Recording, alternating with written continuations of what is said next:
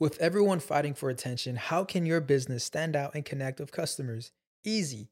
Get Constant Contact. Constant Contact's award winning marketing platform has helped millions of small businesses stand out, stay top of mind, and see big results fast. Constant Contact makes it easy to promote your business with powerful tools like email and SMS marketing, social media posting, and even events management.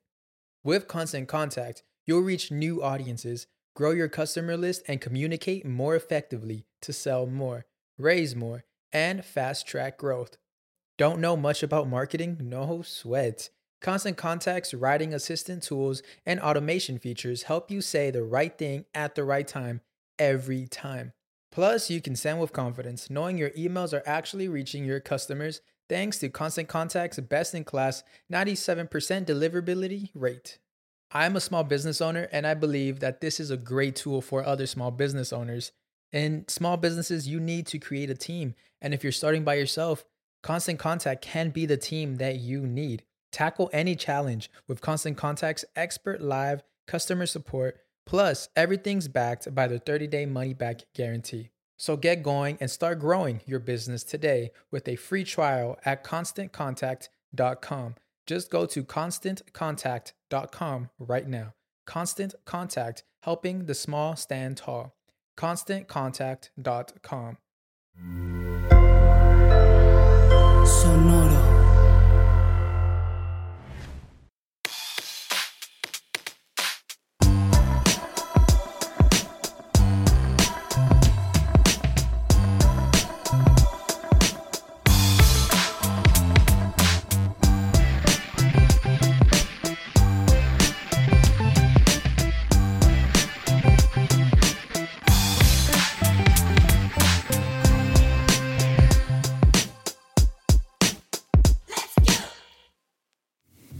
Trans, amigos? Estamos aquí en otro episodio más de Músicos de Sillón, ¿verdad? ¿Qué tranza? Estamos aquí en un episodio más de Músicos de Sillón. El podcast donde hablamos de música como si supiéramos. ¿De qué andamos? Aquí andamos todavía, ya. Eso es un año nuevo. La neta, no me acuerdo si este fue el primero o no. Me- me grabamos varios. entonces, sí, pero pues aquí andamos. Aquí se sigue, ajá, que es lo que importa. Y hoy quiero hablar de una de las bandas que tiene más chisme, creo, en la historia de la música, güey.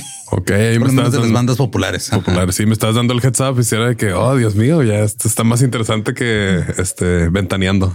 Creo que la mayoría, digo, pues vamos a hablar de Fleetwood Mac. La mayoría se sabe el chisme de, de cuando grabaron su disco más famoso. Llegaremos a eso eventualmente. Ok. Pero también mucha gente no sabe que Fleetwood Mac empezó mucho antes de ese disco, 10 Ok. años antes.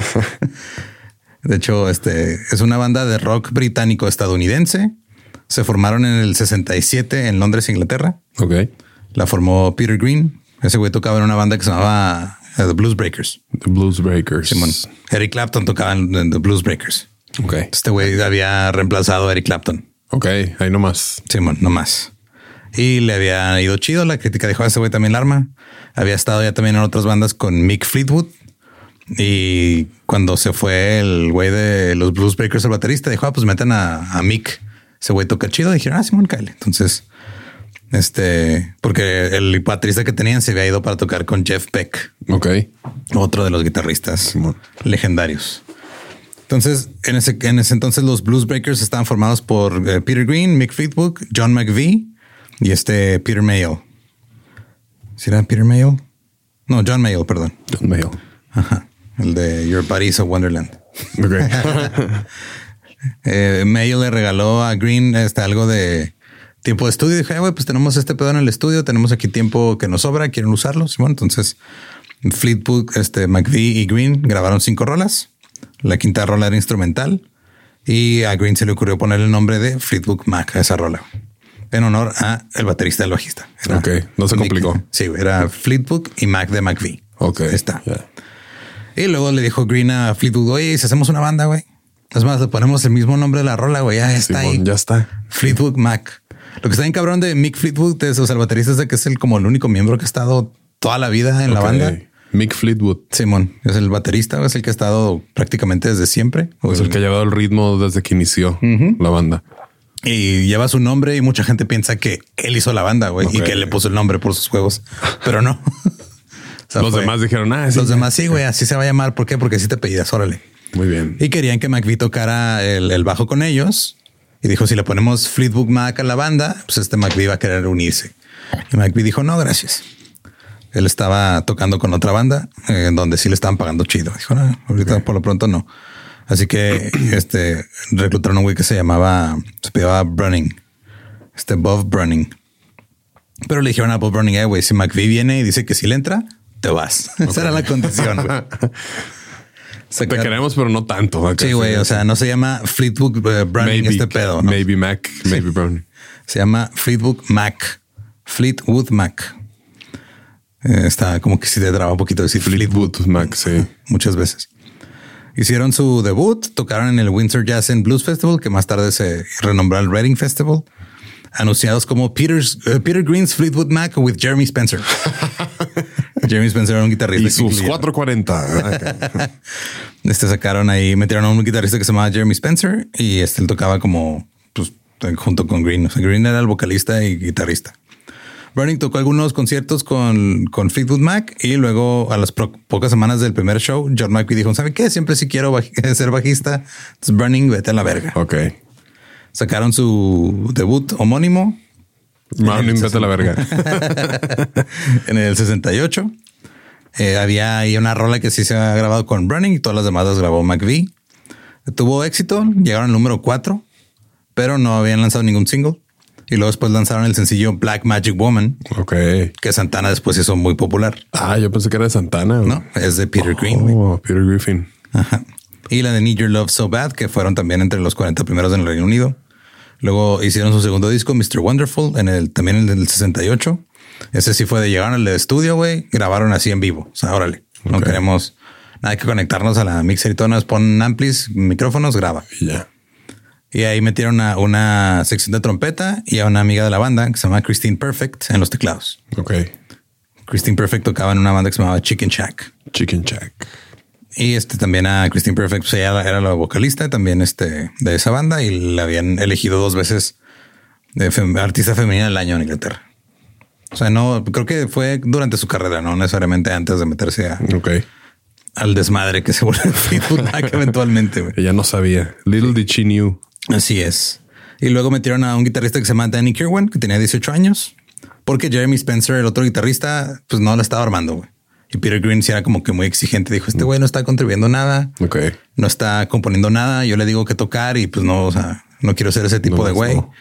Metieron a Danny Kirwan, que tenía como que su propio estilillo y empezaron a grabar con él. Lanzaron su primer sencillo en Europa, que se volvió número uno en Europa, que se llamaba Albatross y tenía un arreglo así con solos tanto de Kirwan como de Green. Y Green dijo que, o sea, si no fuera por Kirwan, hubiéramos tenido número uno. O sea, qué bueno que lo metimos a la banda. En enero del 69 lanzaron un recopilatorio llamado English Rose que tenía la mitad del disco anterior. Wonderful. y unas nuevas rolas de guitarrista nuevo. Estratégicamente acomodadas distinto. Sí, así de vamos a agarrar la mitad del disco porque no tenemos suficiente para un disco nuevo y lo armaron.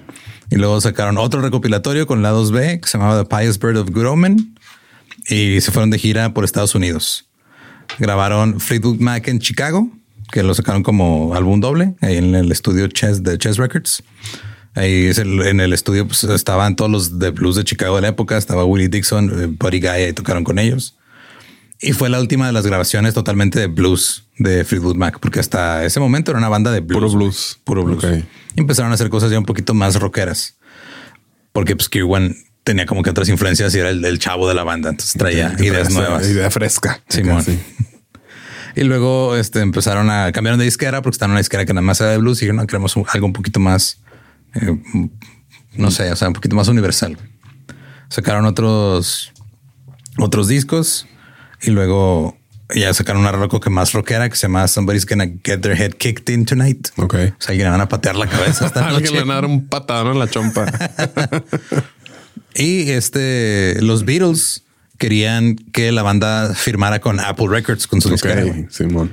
Porque resulta que Mick Fleetwood y George Harrison eran cuñados. Ah, ok. Pero el manager de la banda, Clifford Davis, dijo, no, vámonos mejor con Warner Brothers. Ellos nos están ofreciendo algo más chido. Y se metieron a Warner Brothers bajo el sello Este, el- o sea, tiene una subdivisión que se llama Reprise Records, que es un, una disquera que fundó Sinatra y se metieron, güey. Ahí bajo ¿Qué Reprise pasó, Records. cuñado? Ya habíamos quedado, cuñado. ¿Qué pasó? No, ya después pasaron cosas, mira. Sí. Es parte del chisme. Imagínate. Bajo el ala de Reprise Records sacaron su tercer disco, Then Play On. Y ya este, ya se alejaron un poquito más de, del blues. Eh, fue mayormente escrito por Kirk y Green. Ah, también este Fleetwood y McVie colaboraron con una rola. Y este Spencer había grabado un disco en solitario aparte porque no lo pelaron. Ok. Pero pues le tiraron paro a grabar su disco en solitario. De O sea, que, pues, sí, venga. Sí, güey, tú grabas tu disco, nosotros tocamos contigo, güey. Todo cool. Luego en el 69, este Peter Green tuvo un mal viaje de ácido bien culero güey, Ok. allá en Múnich. Eh, Clifford Davis, el manager de la banda, dijo que este incidente fue el punto crucial en el deterioro mental de Green. Cito, la verdad sobre Peter Green y cómo terminó es muy simple. Estamos de gira en Europa a finales del 69. Estábamos en Alemania. Peter me dijo que le habían invitado a una fiesta y que, este, que había muchas drogas y yo le dije que no fuera, pero fue de todos modos. Y eh, tomó lo que resultó ser LSD muy malo o impuro y nunca volvió a ser el mismo. Ok. Eran unos güeyes hippies allá en Alemania que querían hacer su propio Woodstock, güey, y le echaron un chingo de ácido bien culero a, a las, al, ponche. Sí, ya. ya se lo. Simón. Que el otro día me está diciendo. Ya no me acuerdo quién, pero que al parecer también es LSD, LHD, LF, como que son muchas Son varias cosas y, ajá, y Una- ajá. te puede quedar, o sea, algo que no era, pues, Simón. LSD con fentanilo. con fentanilo, LFD. Y este, o sea, estos güeyes lo habían invitado porque querían hacer su propio Woodstock y habían este, contactado a Jimi Hendrix. Y por contacto a Jimi Hendrix me refiero a que una de, las, una de las chavas que este, andaba ahí organizando se había ligado a Jimi Hendrix. Ok, así se contacta. Sí, dijo, sí, sí, dijo que sí toca. Sí. y estos güeyes querían que Peter Green los ayudara a ponerse en contacto con los Rolling Stones, porque como eran también banda de blues británica, pues eran compas, güey. La última grabación de estudio de Peter Green con la banda se llamaba The Green Man Alishi y su lado B, World in Harmony, fueron grabadas en Hollywood en la tercera gira en, los, en el 70. Y luego Green dejó la banda, güey. Porque empezó a tener pues pedos mentales, pero en realidad dejó la banda porque le dijeron, eh, güey, no queremos donar nuestro dinero a caridad. porque llegó y les dijo, oigan, ¿saben qué? Este pedo está veniendo muy comercial. Simón. Vamos a donar todo lo que ganemos a caridad. Eh, no. De, no, güey, gracias. ¿Qué te parece si te vas a la verga acá? Entonces el güey dijo, no, pues después de terminar la gira europea, Me voy. me voy. Y este, durante ese show, eh, el último show que tocó con ellos, se pasaron de tiempo. Los del lugar les quitaron la luz y el baterista le valió verga si iba a tocar. Estoy tocando acá. Pues ahí los, los miembros que quedaban pues eran Fleetwood, McVie, Spencer y Kirwan. Se pusieron a trabajar en su nuevo disco. Sacaron su cuarto disco, Kiln House. Le fue chido. Este eh, Spencer como que seguía haciendo su propio pedo, como él quería sonar como rock de los 50 y güeyes nomás de repente le tiraban paro grabando rolas con él, pero era de nada, ya. Ya, ya. Y luego Christine Perfect se casó con John McVie, el bajista, y ya se convirtió en Christine McVie. Ok. Y ella ya no quería como que tocar música, pero le dijeron, eh, tira paro, unos coros en las rolas y todo, eh, unos teclados. Y contribuyó ahí en, en- pues ahí estaba en el estudio y Miss dibujó la, sí, y dibujó la portada del álbum. Ok. Y ya como que estaban desarrollando su propio sonido y le dijeron, hey, Christine, pues ya estás casada con el bajista, pues métete a la banda. Pues sí, ya, ya ¿Qué estás andas aquí, aquí? sí. Dijo, bueno, pues ya se hizo eh, miembro oficial de la banda en el 70. Y este les empezó a ir chido en el Reino Unido, pero pues no tenían, o sea, no, no lograron replicar un número uno, no tenían este como que un éxito así grande, pero pues estaba yendo más o menos bien. Mientras estaban eh, de gira por Estados Unidos en febrero del 71, este Jeremy Spencer, el guitarrista que al que no pelaban de repente, que nomás tocaban vivo con ellos, dijo, ahí vengo, voy a comprar una revista. Y no regresó. Ah, se fue. Así Sí. aplicó la. Sí, voy por unos cigarros. la voy por la revista. Ah, Y no, lo que pasó fue que el güey se unió a una secta religiosa. ok. Ya lo encontraba. Ahí en las revistas. Yo creo, güey, lo encontraron ahí en una madre que se llamaba Los Hijos de Dios. El pedo es de que la banda tenía ya contrato para terminar una gira y necesitaban dos guitarristas. Uno ya se había ido con Dios y el otro ahí estaba todo chavito. con el dios de las revistas. Y el le otro dije- está el morrito de 18 años. Simón. Y le dijeron a Peter Green, oye, güey, pues ven, güey. Sabemos que andas medio mal, pero pues tira paro, ayúdanos a terminar la gira. Dijo, ah, Simón, pero voy a meter a mi compa que toca las congas, si no, no voy. Él y yo jalamos para todos lados. Acá. Sí, dijo, no va a tocar ninguna de las rolas que escribí yo, nomás las que han escrito ustedes nuevas. No quiero tocar ese material. Uh, que la- Sí, man. Andaba medio, Mal el güey. Andaba de mamón. Tocaron la última parte de la gira y grabaron uno de los shows. Y Green dijo, dijo, ¿saben qué? No quiero este volverme, porque le dijeron, únete de nuevo. Dijeron, no, ya no, güey, no quiero. Me voy con Pero el compa de las congas. Pero les, les tiro paro a que consigan otro guitarrista para reemplazar al que se fue con Dios. Ok. Y ahí este, una amiga de la banda, Judy Wong, recomendó a un amigo que se llamaba Bob Welch. Y escucharon unas grabaciones que había hecho. Dijeron, ah, se me güey. Se fue el nuevo guitarrista de la banda. Lanzaron su quinto álbum de estudio. Llevan como cinco discos en cuatro años, güey. En el 71. Ya con Welch. Y pues fue diferente porque este guitarrista pues, tocaba diferente al que se acaba de ir. Fue el primer álbum que no llegó a las listas en el Reino Unido, pero este sí le empezó a ir chido en Estados Unidos. Ok. Y en el 72, seis meses después, este lanzaron el, después de que lanzaron Future Games, lanzaron su sexto álbum, Bare Trees. Bear Trees. Y ahí ya este Sentimental Lady que escribió Welch fue un éxito para él, pero ya años después porque lo grabó en solista. Y ahora andaban ahí, este, toco, o sea, que- Fleetwood Mac tiene como que un chingo de proyectos solistas alrededor donde también tocan todos los de la banda, güey. Ok, que sigue siendo Fleetwood Mac, pero no es Fleetwood Mac. Ajá, o sea, son como que, ah, sí, o sea, son las rolas de este güey, pero que no queremos en este disco, que las quería sacar por su cuenta aparte. Como Wu-Tang. Ándale, güey. Así que o sea, son los mismos, son todos. Bueno, este es, es de Method Man. Simón. Featuring Bebe con todos. Y luego este es el otro güey acá, sí. Y pues estaba viendo Todo chido. está conectado por el hip hop, amigos. Siempre, güey. Siempre, sí. Todo siempre tiene una referencia. El recupera. hop, sí. La banda le iba chido en el estudio, pero ahora sus giras empezaron a ser problemáticas. güey. En el 72, Kerwin ya era un alcohólico. Sí, mal pedo. O Antes de un concierto se encabronó, rompió su guitarra y dijo, no, sube al escenario. Y a ver cómo le hacen. Ajá, y la banda subió sin él. Chale. Y luego se enojó. ¿Por qué subieron sin mí? Sí, así, no tocan igual sin mí. Y lo despidieron de la banda. Yo, Y los me acompañan a un, sol, un, un- disco solista. un disco solista. Simón. después de que se fue Kerwan, reclutaron al guitarrista Bob Weston y el vocalista Dave Walker. Y estuvo, esta fue la nueva alineación. Agarraron un nuevo manager para las giras. Grabaron su séptimo disco que salió en el 73. Entonces, ahorita ya eran este Welch, Weston, los McVees y Fleetwood. Eran los que estaban ahorita. Esos cinco miembros grabaron el octavo álbum de la banda. O sea, Stevie Nicks todavía no. Todavía no, güey. A Todavía ni siquiera llega Stevie Nicks, todavía no llega Lindsey. Buckingham, güey. Todavía no llega Lindsey Buckingham. Andaba en WhatsApp with that. Te digo que esta, esta banda tiene demasiada historia, demasiado chisme sí. antes del chisme de ellos. Nos hace falta, nos hace falta las precuelas de, de Fleetwood Mac. Y todavía falta la parte que más me gusta a mí en la historia de Fleetwood Mac, que ya llegaremos. a eso. Muy bien. Estamos a, a medio párrafo de llegar ahí. güey. Ok. Empezaron a, a tener éxito en Estados Unidos. El disco de Mystery uh, to Me llegó este a oro, el, el sencillo.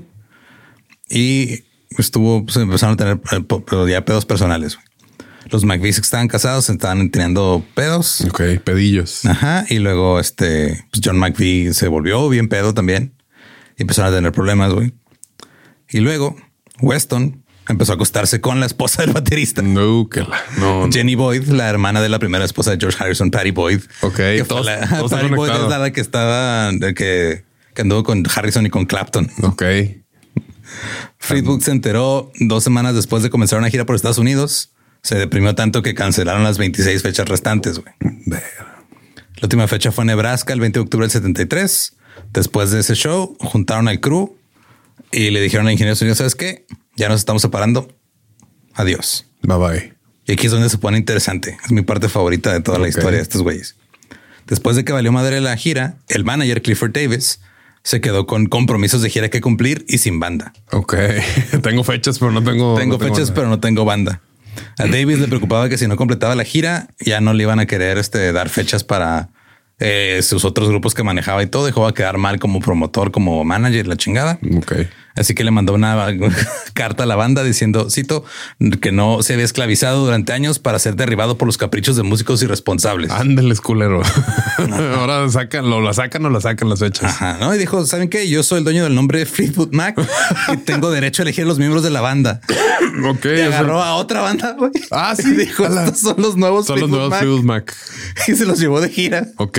para cumplir con los contratos de gira que faltaban. verga, Esos pues sí son promotores, no como los de ahorita. Ah, acá. Hacían los promotores de antes. Sí, güey. Entonces fueron a, o sea, el pedo es de que pues eran los setentas. No es como que conocieras todo sobre una banda. No es como que los Simón. seguir en Instagram y saber si se ha salido o no un miembro o, Sí, no, o cómo pues, se veían sus caras siquiera. Ajá, un montón de fans seguro ni ubicaban, ¿no? Así las caras con la música. Ajá, entonces pues van a escuchar a esta banda que escucharon el radio y dicen, ah, claro, pues son ellos. Sí, sí. Sí, güey. Como por qué sería otra persona distinta. De hecho, el ex vocalista Dave Walker los vio y dijo, la neta sí toca bien chido. Y a los miembros de esta nueva banda, el de, de New Fleetwood Mac, les dijeron, no, miren, todo chido. Tenemos la bendición de Mick Fleetwood. Él va a venir Sí. a la gira con nosotros. Obviamente era falso. Ustedes rífense. Sí. Simón. La gira comenzó en el 74 en enero y al principio fue un éxito. Dijeron, ah, güey, la neta nos está yendo chido. O sea, la gente, o sea, se prendieron las rolas de, de la banda y todo, Simón. güey. O sea, hicieron una, una gira con una banda de covers. Soy una franquicia, güey. Ajá, una franquicia. Se aventaron un matute. Simón. Y este, y el público, ah, güey, no mames, tocan bien chido y todo, pero luego ya el público se empezó a dar cuenta que no eran los verdaderos. y ya para el final de la gira, la gente los estaba bucheando, güey. Pues sí, es- estafados, ¿no? Acá, sí. De hecho, Estaría en eh, ver es que empezaban a hacer eso con leyendas o algo así. Dan shows acá. Los güeyes así parecidos, randoms, pero, ajá, no. pero no, no, no iguales. Un momento. Y pues este, ya varios conciertos de plano, o sea, cuando llegaban ya les decían, "Eh, güey, mejor no se suban porque o sea, la gente está aquí porque compró, compró boletos y los quieren, les quieren aventar chingaderas. ok, flip. Bueno, esto es Mid Blood Flag acá. Mid Blood Flag. Ah, Es muy difícil. Y este, y ya cancelaron la siguiente, las siguientes fechas. El tecladista renunció, les arrojaron botellas al escenario en varias ocasiones, se disolvieron y el resto de la gira fue cancelada. Ok. Hubo una demanda que, que siguió sobre esto para ver quién era dueño del nombre, güey. La banda decía, eh, pues es que, o sea, no mames, así el bajista y el baterista se, Se llaman, apellidan. ajá. Por eso se llama así la banda. Y el manager dijo, no, pero es que yo tengo los derechos porque ustedes firmaron un contrato. En los contratos me cedieron los derechos. Simón. Y luego Yo- fueron con la disquera, güey. Y la disquera dijo, la neta, yo no sé quién es dueño del nombre, güey. Arréglense entre ustedes. Ya fueron con la de caso cerrado. Finalmente se resolvió esto fuera de la corte cuatro años después, en lo que eh, dijeron que fue un acuerdo razonable. Unas retas de baile. Simón. El que gane se queda con el nombre. Sí, básicamente. Y este durante ese tiempo fue cuando se, o sea, durante esos cuatro años fue cuando se mudaron a California. Incluso este Mick, el baterista, dice: No, la neta, o sea, pues digo, fueron como que pendejadas que nos pasaron por novatos. Este Davis estaba en pánico porque tenía que hacer esto. O sea, al final lo, lo tomó súper bien. Dijo: La cagamos todos, pero, lo arreglamos. Vamos para adelante. Todo bien. Sí. Simón. Todo se soluciona. Como esa es la actitud de, de Mick. Mick siempre, güey. Mick Fleetwood, ¿verdad? Mick Fleetwood, Simón. Y este, ninguno de los miembros de la formación alternativa se volvió miembro de la banda, Ok. pero varios tocaron en el disco solista de Danny Kirwan. Ok. ok, ya. A huevo. Mientras el falso Fleetwood Mac estaba de gira, quedó en Los Ángeles. se puso Fake con- Wood. Fake Wood Mac. ¿eh? Fake Wood Mac. y este, este quedó en Los Ángeles y se puso a como que a, a sondear ahí el, el- el business. Y, se dio cuenta que la disquera como que no les estaba haciendo tanto caso en Estados Unidos porque no vivían ahí. Ok. Entonces les dijo a todos, hey, güey, vámonos a California, nos conviene. Ya fue cuando se pasó el desmadre de la, del nombre y todo. En eso se mudaron a California. Y este, y un promotor que se llamaba Bill Graham le dijo a la disquera, eh, güey, yo he trabajado un chingo con Fleetwood Mac y no son esos güeyes. Y son esos no son Fleetwood Vale Mac. madre quien tenga el nombre o no, güey. La gente quiere a estos güeyes y fue como que parte de lo que ayudó a, a resolver el desmadre. güey. Yo conozco a Fleetwood Mac. Y Simón. Pero pues ya pudieron volver a grabar con su nombre y en lugar de agarrar este otro manager, nomás corrieron el que tenían y se volvieron este Independientes. independientes y se, manejaron ellos solos. Ya no metieron ningún manager. Ok. En el 74 firmaron un nuevo contrato con Warner Bros. ahí en el Reprise Records. Lanzó su noveno álbum de estudio, Heroes Are Hard to Find. Y fue la primera vez que nada más tenían un guitarrista. Luego agregaron un segundo tecladista, Doug Graves, que había sido el ingeniero de audio del disco. Y luego Christine McVie dijo que habían agarrado a Graves para que fuera como que su backup, ¿no? Para que le tirara paro este, en algunas rolas y todo. Pero dijo, la neta, este, pues no toca tan chido como yo y lo corrió. Ok.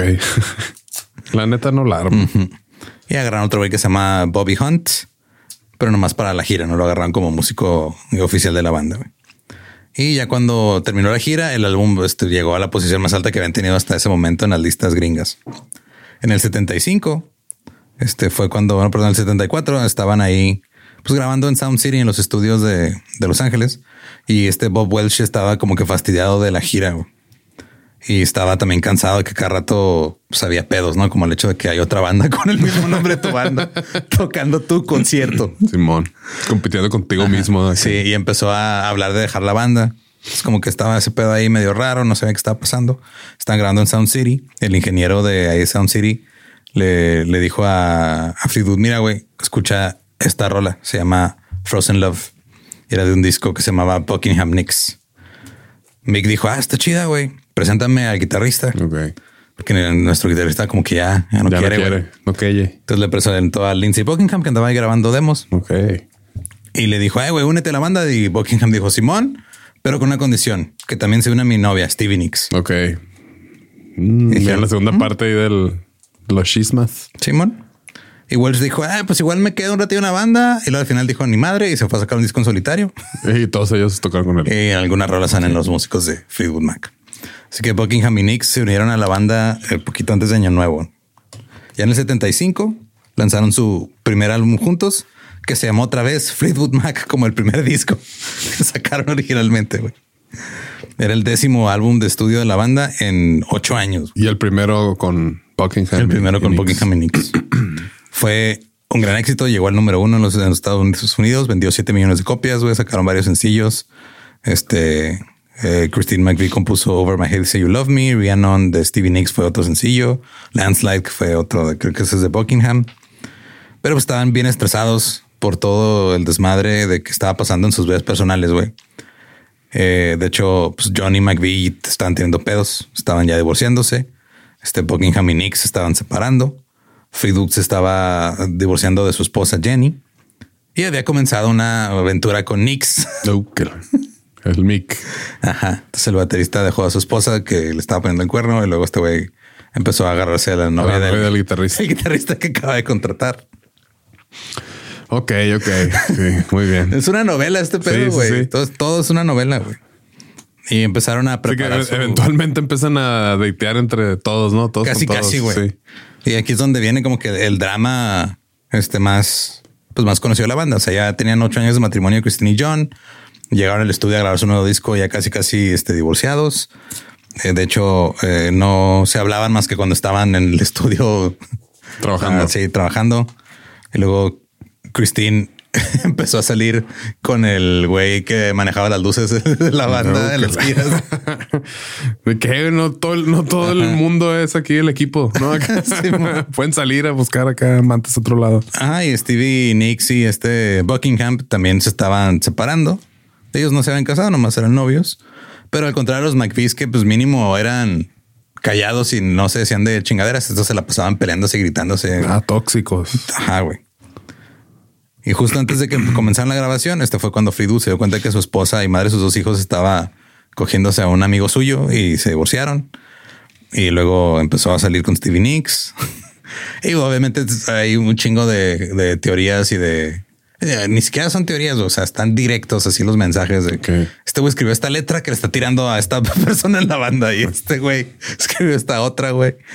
O sea, este... Ah, pues, me los imagino cuando están grabando ahí los tracks y todo acá. Que no, güey, ponle más, más odio, más enjundia. A ver, Lindsay, ver, métete ven. para acá.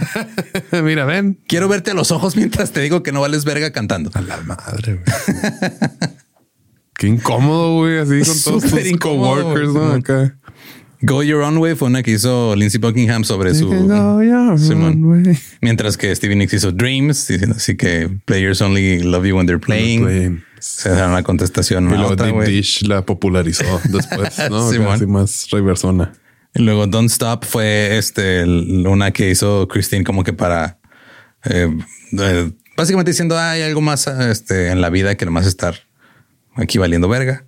Y luego hizo una rola que se llamaba You Make Loving Fun, Que se la dedicó a su nuevo romance, que era el güey de las luces. Ok. Entonces están you, grabando. light, you light my love. Ajá. Si me prendes, le dice el güey de las luces. y el rato hacía madre con un estrobo. Y este, hubo una canción que compusieron entre todos que se llama The Chain, que es sobre la traición. ok. Muy, este, muy ad hoc, ¿no? Para todos ellos. Ajá, y de hecho, de esa, de esa época, Christine dice que el que estaba como eh, la figura, o sea, como el que era la roca de, de la banda en ese momento y que les dijo a todos, eh, güey, estamos haciendo pedos y la chingada, pero hay que sacar el jale, fue Mick Fleetwood. Fue el dijo, Ok, como siempre. hay que hacer este pedo, güey. Este, de hecho, ya cuando salió el disco en el 77, Nix le dijo a la revista Rolling Stone, dijo, no, no nos importó que todo el mundo supiera que tenemos un cagadero, porque pues así lo traíamos, es un hecho, no podemos negarlo. Este, las canciones obviamente se tratan sobre las relaciones interpersonales de la banda. Ok. Este, todo está ahí, este, nada, o sea, todo lo pueden interpretar como quieran, pero pues todo lo que se imaginan fue lo que pasó. Y este, empezaron a tener muchos pedos de, de tirar demasiada fiesta, güey, chingo de alcohol, chingo de marihuana, chingo de cocaína. Y este, de hecho, el, el productor e ingeniero de, de audio, Ken Kylet, dijo que eh, estaba como que divididos los usos de drogas dependiendo de dónde, de qué parte del mundo eran. Entonces, los británicos les gustaba pistear un chingo. Y los californianos se las pasaban fumando Marihuana, sí, pues sí. Lo único que tenían en común era que se metían coca todos juntos. Ah, con la coca es universal. la coca y la infidelidad es lo que nos mama, ¿verdad? lo que nos une. De hecho, consumían tanta coca que consideraron agradecer a su dealer en los créditos del álbum. A la verga, güey, acá, güey. Pero pues no, este, la disquera no los dejó. Sí, no, pues obviamente, no. El dealer sí agradecía de diario, Sí, ¿no? Así, obviamente, ah, güey. Bueno. Ya sale, después de todo este desmadre, sale Rumors en febrero del 77. Se vuelve el éxito más grande de la carrera de Fleetwood Mac. Se convierte en uno de los discos hasta la fecha mejor este, reseñados en la historia del, de- de- del rock. La neta sí es un gran disco. Está muy chido, güey. Tiene muy Rumors. buenas rolas, Simón. Ahí vienen este... La, la rola que, que muchos conocieron gracias al Cholito patinando, tomando su jugo de arándano. Al Dogface. El Dogface, Simón. Y este en el 79 les dieron su estrella en el Paseo de la Fama en Hollywood. Buckingham le, le convenció al baterista de que "Hey, vamos a experimentar más en el próximo disco. Y dijo, déjenme, yo traigo unas ideas. acá". Ahora tú te acuestas con la novia de aquel. Yo me acuesto contigo. Ah, Casi, casi, güey. Pero pues no, o sea, lo que pasó fue justo que eh, les dijo, ok, yo traigo unas ideas más experimentales. ¿Qué les parece? Si este, yo como que grabo unas pistas primero por mi cuenta, luego se las traigo, las trabajamos. Dijeron Simón. Sacaron un disco de un disco doble de 20 tracks. Ok, 40 tracks. No sé, o 10 y 10. 10 y 10. Ok. Pero de rolas acá bien largas, medio experimentales y todo. Tuvieron algunos éxitos, pero obviamente no pegó tanto como Rumors. Era menos accesible. Y este, en, en ese, o sea, por ejemplo, sacaron una rola que era de seis minutos y medio, pero la redujeron a cuatro para el sencillo. De hecho, este Peter Green tocó en una de las sesiones, el guitarrista original. Simón. Y este no lo o sea, también hubo, hubo como que rolas de todos, pero Buckingham se fue demasiado experimental. Aún así vendieron 4 millones de copias en todo el mundo. Pero pues para el éxito que habían tenido con Rumors era poco, güey. Y de hecho, ellos le, le echaron la culpa. No a que haya sido muy experimental el álbum, sino que a una estación de radio que lo, lo tocó todo completo el disco. Dijo, ah, es que de seguro lo pusieron todo completo y la gente en sus casas lo grabó en un cassette y por eso ya no lo compran. Entonces le echaron la culpa a Napster antes de que Napster iniciara. güey. Ya sé, güey. Hicieron una gira de 11 meses en todo el mundo. En Alemania tocaron con Bob Marley Ok. y lo grabaron su primer disco en vivo, que salió en el 80. En el 82 sacaron Mirage y luego salieron los discos en solitario de Nix, de Fleetwood y de Buckingham. También ahí, este, Todos, todos. y todos tocando con todos. Y luego este iban a hacer otro nuevo disco, pero pues, pues el de, o el de Mirage, pues. Y ahí como que ya trataron de como que volver a, la- a lo que les había hecho exitosos con Rumors.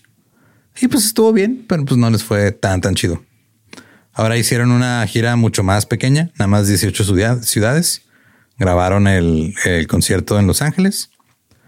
Y luego hicieron el primer festival Us en el 82, por el cual les pagaron medio millón de dólares. Medio melón. Nada mal. Y luego después de Mirage hicieron una pausa. Nick sacó otros dos álbumes en solitario. Buckingham sacó un, disco en solitario. Christine McVie también hizo un disco en solitario. Los tres tuvieron éxito, pero el que mejor le fue fue Stevie Nicks. Este, de ahí Mick Fleetwood se declaró en quiebra. Dijo, "Ya no tengo lana. no sé en qué se la gastó. Nick se metió a una clínica de rehabilitación y John McVie sufrió una convulsión relacionada con la adicción. Y ahí fue cuando se dieron cuenta de que ya le estamos metiendo demasiado duro a la fiesta, güey. Chale.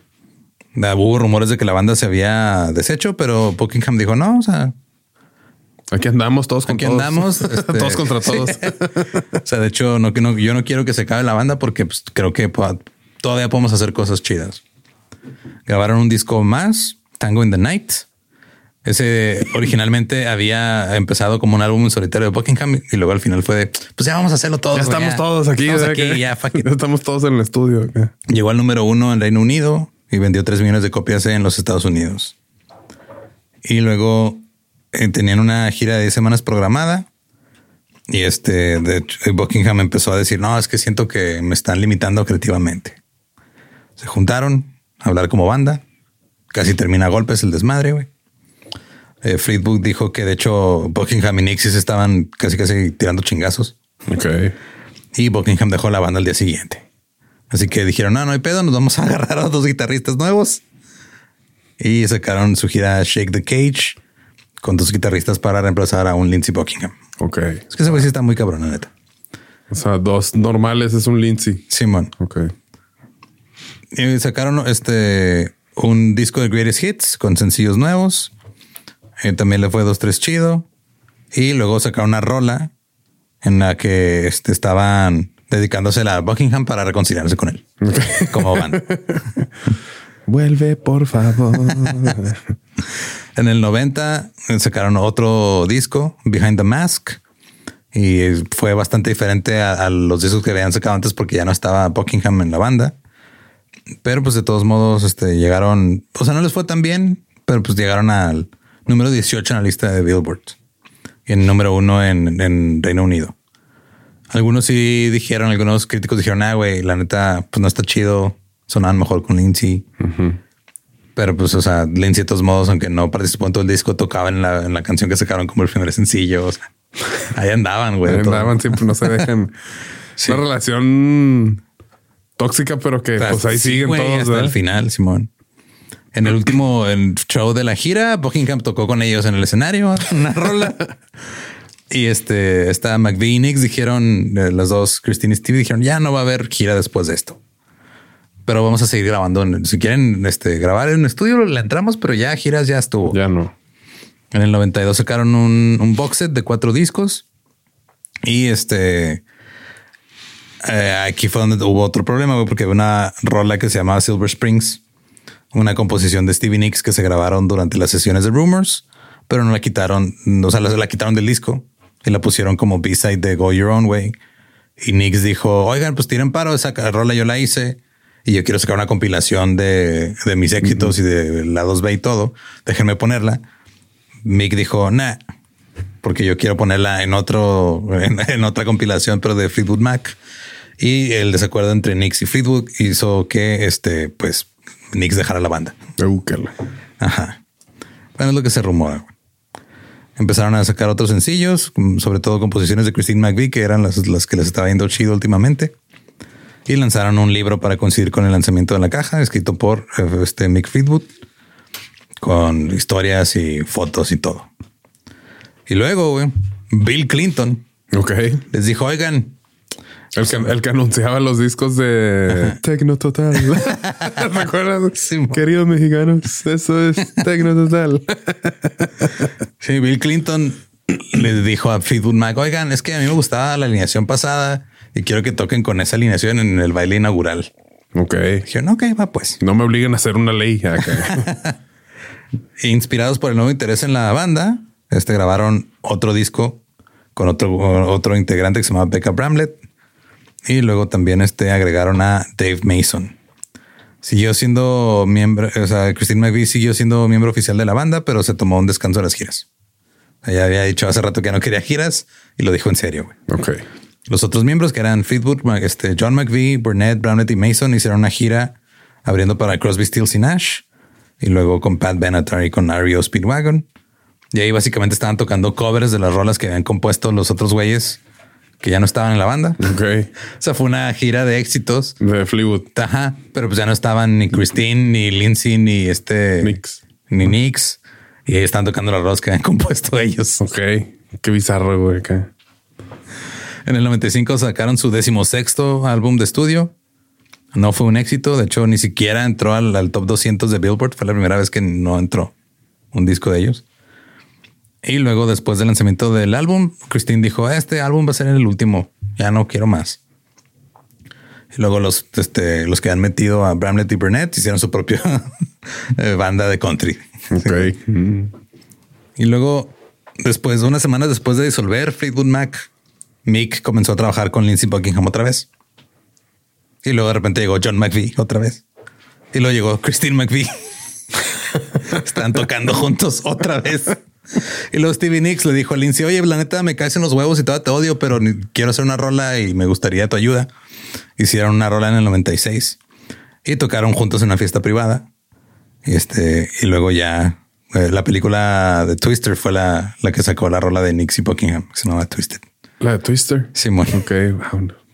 Y esa rola eran Stevie Nicks, Lindsey Buckingham la compusieron. Era Mick Fleetwood en la batería. Ok. Y con esto ya se reunió ahora sí otra vez la alineación que grabó Rumors. Pero no, no estaban juntos. Pero no, ya no están, o sea, según ellos no. No. Oye, pues, son novios. No, no somos novios. No, Acá, nos odiamos, pero pues Pero, ajá, nos- compone chido. Sí. Pues así andan. No, pero ¿y por qué andan juntos? ¿Por qué andan de la mano? ¿Por qué siguen trabajando? No, pues que ya no. Lo hicieron este un concierto. Alguien le tuvo que haber dicho, no, amigos, dense cuenta. No, es que el peor, el peor fue que nadie les Nadie dijo eso. decía. Nadie les decía. Pues tenía buena química. Sí, pues A veces por eso uno no deja una relación. era muy buena química. güey, Era muy Sí, explosiva la relación. güey. Chale. Yo creo que sí había mucho, mucho hate fucking ahí en, en todo ese grupo. A güey. la madre, güey. Sí. Luego ya tanto ni, ni ya se confundían qué tipo de fucking era, ¿no? Acá. Grabaron un concierto en California en el 97 y de ahí sacaron este un, un- un- una madre que se llamaba The Dance, que era pues, o sea, como que lo que los regresó a ser superestrellas, se vendió muy bien. Era un sencillo que sacaron del, de ese, después de ese concierto.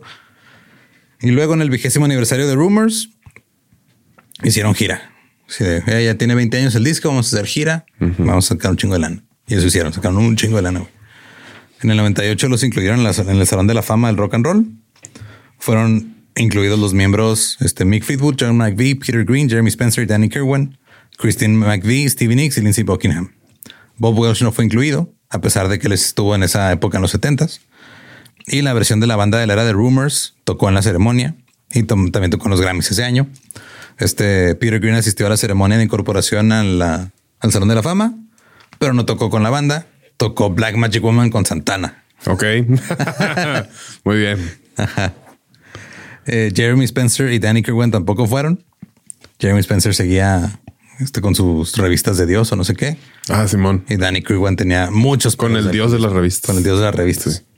Lo recibieron el premio de contribución destacada a la música en los Brit Awards.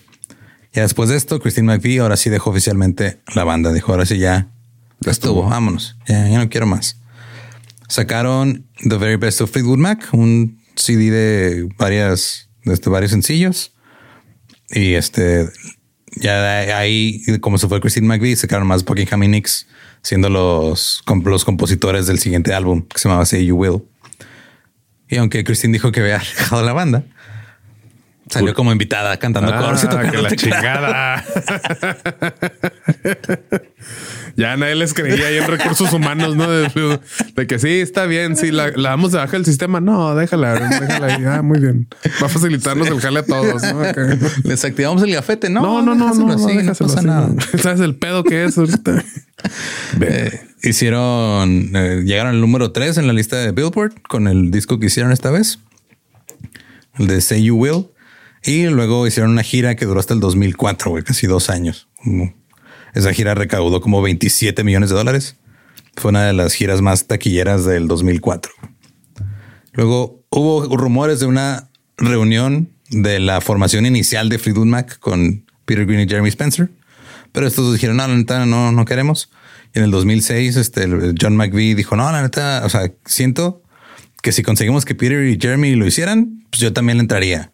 Pero pues no, o sea, Ahora sí no. no se armó. En el 2006, este Buckingham sacó un disco en solitario y dijo que había planes para que la banda se juntara en el 2008 para hacer otra gira.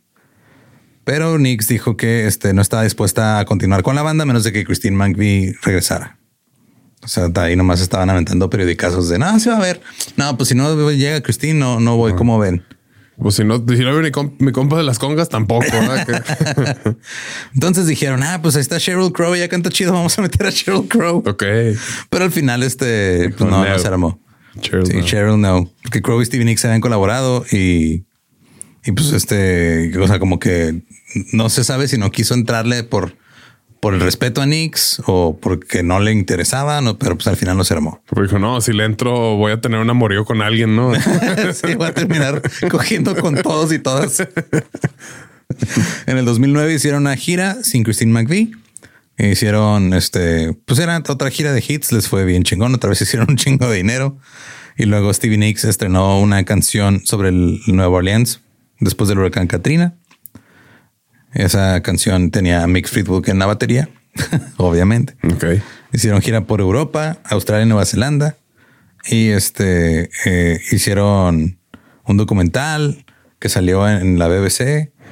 Y luego en el documental Stevie Nicks dijo sobre su relación con Buckingham. Cito, tal vez cuando tengamos 75 años y Fleetwood Mac sea un recuerdo lejano, podríamos ser amigos. Tal vez. Tal vez. Eh, hicieron el último concierto de su gira Unleashed en el 2009 en el Wembley en Londres. Un concierto gigante. güey. Christine McVie estaba en el público, no estaba con ellos, pero hasta Nix le dedicó una rola desde el, desde el escenario y tocaron el landslide para ella. Entonces, creo que a Stevie Nicks, cuando le dijeron más o menos cuánto podía ganar por la gira, dijo: Ah, no importa que no esté Christine, si le entro, porque también fue una gira que recaudó casi 85 millones de dólares. Damn, no, pues es que el dinerito. Y luego en el 2011 había un programa que se llamaba Glee. Ok. sacaron un episodio que se llamaba Rumors y traía seis rolas del disco de la banda.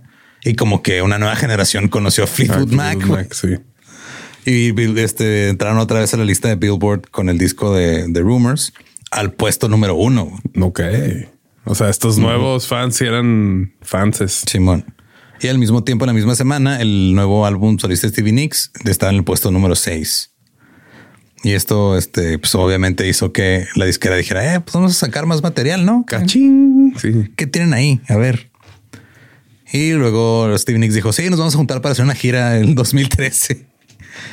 En el 2011, Bob Bruning, el bajista original, al que le dijeron, eh, güey, si John McVie entra, te vas Te a la vas a la- chingada". ajá. Murió a los 68 años de un ataque al corazón. Damn. El ex guitarrista Bob Weston fue encontrado muerto el 3 de enero en el 2012 a los 64 años por una hemorragia gastrointestinal provocada por la cirrosis. De... El ex cantante y guitarrista Bob Welch fue encontrado muerto por una herida de bala auto- autoinfligida. en Está muy el sospechoso, 2012. ¿no? Que ya todos empezaron a fallecer. Pues todos los Bobs, Bob Bruning, Bob Weston y Bob Welch. A la Bob. Este Bob Welch tuvo un problema en la espalda, lo operaron y era tanto el dolor que mejor se mató. Sí, o sea, y este en el 2013 hicieron su gira y de repente tocaban así o decían, ah, sí, estaba para pues, los Bobs que se murieron todos Ajá. en los últimos dos años. Bob, Bob. Sacaron dos rolas nuevas que le tocaban ahí en la gira y este Buckingham dijo, ah, güey, estamos sonando otra vez igual que en los 70 eso está bien chido. Lanzaron su primer eh, material de estudio nuevo en 10 años, un EP. Le fue chido. Y luego en, en el estadio O2 de Londres, Christine McVie se unió con ellos para cantar una rola, ok. Pero no estaba. pero no estaba en la banda. Sí, no. No. Y luego a John McVie en octubre del 2013 le diagnosticaron cáncer. Pues cancelaron las fechas que tenían Nueva Zelanda y Australia. Y luego Stevie Nicks apareció en American Horror Story y con una rola de Fleetwood Mac de fondo. Entonces otra vez llegaron fans nuevos. En el 2013, Christine McVie dijo, ah, tal vez sí regreso a Fleetwood Mac. y Sí, como sí, que sí, como sí deja, ¿no? Sí, saben que sí, sí, sí me dan ganas de regresar y pues el John como que parece que sí se va a salvar del cáncer. Entonces, una de esas igual sí, sí regreso. Sí se arma. Entonces, en el 2014, Christine McVie se reunió otra vez con Fleetwood Mac. Hicieron otra gira bastante lucrativa en estadios en Estados Unidos y en Inglaterra, güey. En Estados Unidos. Estados Unidos. Este, así, o sea, de que se ven- vendían un estadio en 10 minutos. O sea, Ok. así era el nivel de... Se nos están acabando los estadios. Ya no puedo vender más estadios, ¿no?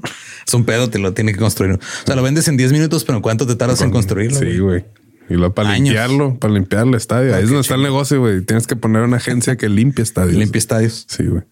En el 2015 eh, dijeron, bueno, Buckingham dijo, ah, pues chance y este nuevo disco y esta nueva gira sean los últimos otra vez. Puede que ya. Llevan desde el 90 y no sé qué diciendo que ya va, güey. Sí. Dijeron, no, después del 2015 ya vamos a dejar de tocar, vamos a dejar de hacer cosas. Dijo que vamos a hacer, pues cada quien va a hacer sus álbumes en solitario, pero pues, Todos tocaremos. o sea, to- Ahí andaremos. Ajá. Y esta Stevie Nicks como que no quería meterse tanto a la grabación del nuevo disco. En el 2016 dijeron que tenían mucha música grabada, pero casi nada tenía incluida a Stevie Nicks. Y Buckingham y Christine McVie sí contribuyeron con muchas rolas. Y Nicks dijo, ¿saben qué? Lo que pasa es de que no quiero arriesgarme a pasar un año grabando un disco con un grupo de personas que más están discutiendo y luego irme de gira con un grupo de personas que se la pasan discutiendo. Me cagan. Ah, sí, Sí. básicamente. Y luego Buckingham y Christine McVie sacaron un disco ellos solos. Ok. se llamaba Lindsay Buckingham Christine McVie. Muy original el nombre. que, Pues, Lo incluía, suyo es hacer música, no no nombrando Sí, proyectos. ¿verdad? Sí. que incluía contribuciones de Mick Fleetwood y John McVie. Claro que sí. Hicieron una gira para promocionar el álbum y luego Fleetwood Mac planeó hacerse otra gira en el 2018 ok. y este eh, recibieron el premio a la persona del año de Music Cares como banda completa en el 2018 y luego la canción de Dreams volvió a entrar a la lista en el puesto número 16 gracias a un meme. Este reingreso fue 40 años después de que esa canción encabezara la misma lista y eso que saltara de el número 21 al número 13 en la lista de álbumes mejor vendidos. En el 2018 Buckingham abandonó el grupo por segunda vez. Ok. Supuestamente lo despidieron. Se dice que tuvieron un desacuerdo sobre las giras. Y este, o sea, porque Buckingham decía, ay, güey, pues que yo quiero tocar rolas más nuevas. Y además decían, ah, güey, ¿para qué, güey? Ya tenemos un chingo de rolas. Simón. Y tuvieron ahí pedos creativos y lo corrieron, güey. Y este, cuando le preguntaron si lo habían, cuando le preguntaron a Fleetwood si habían despedido a Buckingham, dijo, no usamos esa palabra porque es muy fea. Buckingham. Ah, sí. La palabra fire. No, no, no, no, eso no. No está despedido. Y luego, relocated. ajá, sí. En el 2018, Buckingham demandó a la banda por incumplimiento de contrato e interferencia con posibles ventajas económicas. Dijo, ah, me corrieron y eso me costó dinero. Ok. Uh, Más tarde dijo que habían llegado a un acuerdo y que todo bien. Y que a otra gira, ¿no? Acá La gira del, del acuerdo. Eh, luego eh, empezaron a. Sí, o sea, Buckingham como que dijo su versión y eh, como que dijeron ah, todo, todo chido. Ahora resulta, güey, que parte del pedo fue que cuando los, o sea, fueron al evento ese de Musicers que les dieran el premio de entrada, o sea, les ponen su rolita de entrada para aceptar el premio. Era la rola de Rhiannon de Stevie Nicks y a Stevie Nicks no le gustó la cara que hizo Lindsey Buckingham cuando pusieron esa rola. uh, que la chingada. Ajá, y que había este hecho una sonrisa como muy sarcástica Ok. y que por eso este, lo corrieron. Esa es la versión de Buckingham. Ajá. y este sí, o sea, porque Nix dijo o se va ese güey que está sonriendo sarcásticamente o me voy yo. Y dijeron, ah, pues que se vaya Lindsay. Pues sí, váyanse los dos. casi. Qué lata. Otra vez tuvieron que reemplazar a Buckingham con dos guitarristas, con Mike Campbell de Tom Petty, Tom Petty de The Heartbreakers y con Neil Finn de Crowded House. Y este ya era la nueva formación del, del grupo en giras. En el 2018, el ex guitarrista de Fleetwood Mac, Danny Kirwan, murió a los 68 años en un albergue para alcohólicos sin hogar en Londres. Ese güey tuvo una vida bien culera, güey. O sea, se la pasaba de homeless. Su ex un- en un punto de una entrevista dijo, sí, él se la pasa durmiendo en parques y borracho y está viviendo una... Creo que la frase era, tiene una existencia muy sencilla, separada de la realidad. Ok. Pues, tuvo pedos bien densos. Qué gacho. En el 2020, Neil Finn con Nixie McVie y con Campbell en la guitarra lanzaron una rola que se llamaba Find Your Way Back Home este, para un- recabar fondos para un refugio de personas sin hogar. Peter Green murió en el 2020 a los 73 años. En octubre del 2020, Rumors volvió a entrar al top 10 de Billboard. Ahora, gracias a otro meme, el Dogface. Dogface.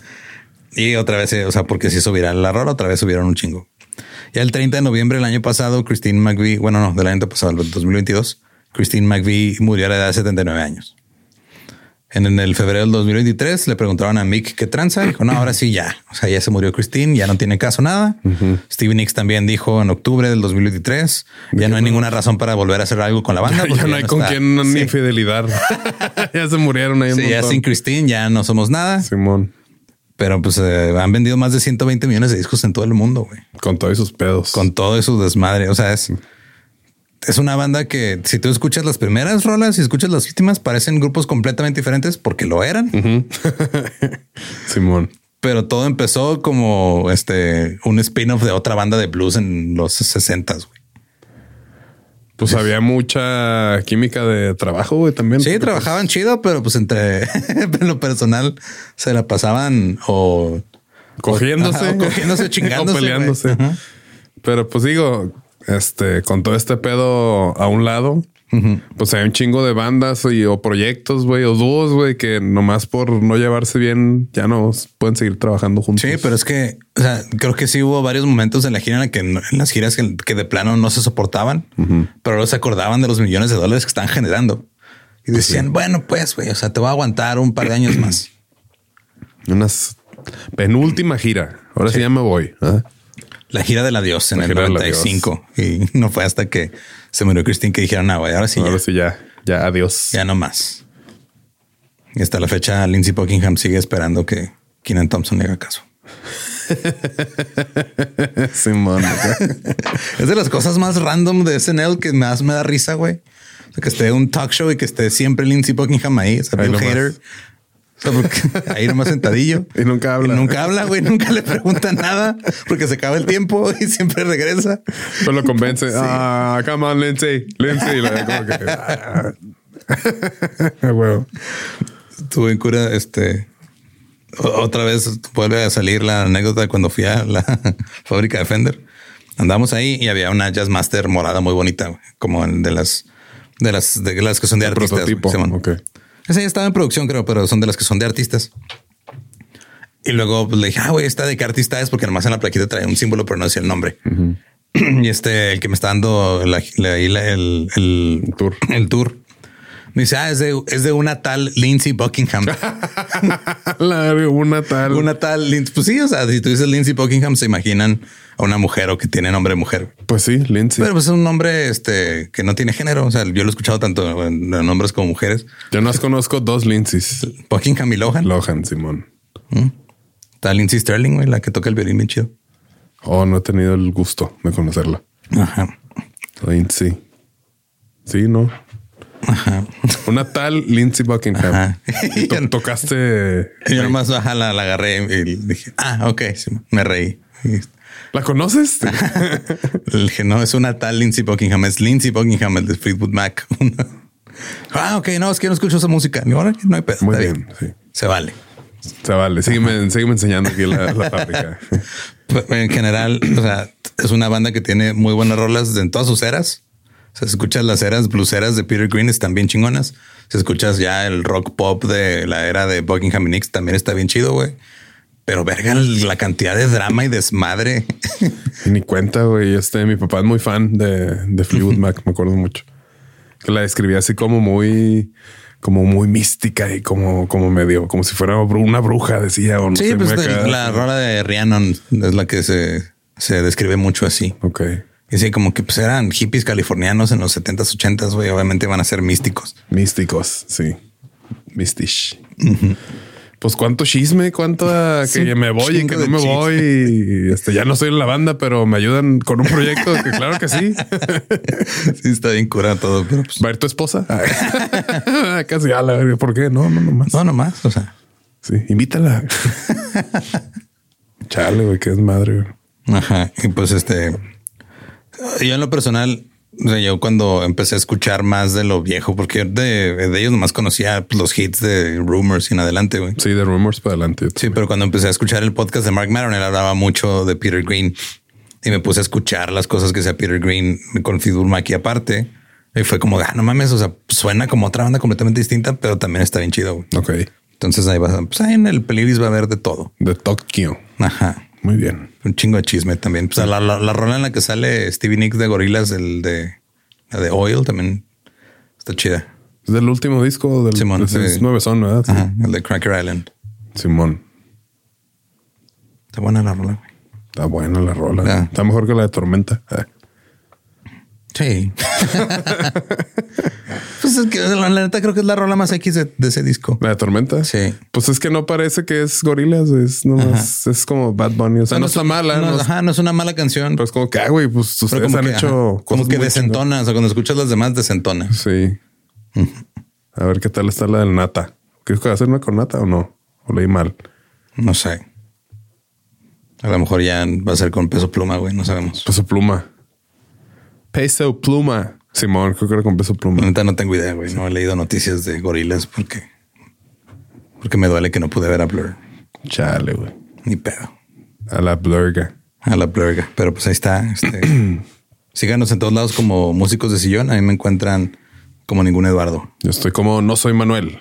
Y pues este, qué chismesazo, güey. Llévense bien con, su- con sus Con su banda. con su banda.